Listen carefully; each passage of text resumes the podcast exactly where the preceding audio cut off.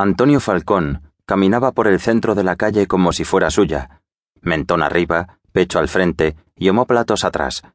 Todo le pertenecía: aceras, pavés, casas, bancos, farolas y almas.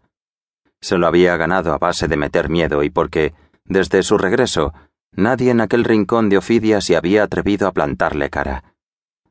El barrio de San Marcial estaba formado por viejas VPOs de cemento pobre. El constructor debía de haber empleado un tercio del presupuesto en arreglarse los baños de casa, y algún concejal se había comprado el anhelado pisito en Salou gracias a otro tanto. Todas las fachadas eran la misma. Las diferencias iban por dentro, tanto de las casas como de sus habitantes.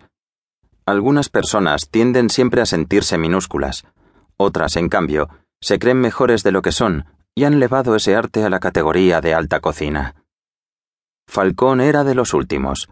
Había nacido en aquel barrio y lo conocía muy bien, todas sus virtudes, que eran pocas, y sus miserias, que tampoco eran muchas. Se detuvo frente a una pequeña tienda, una colonial llena hasta arriba de todo menos de futuro. Ultramarinos, señor Manel. ¿Para qué más?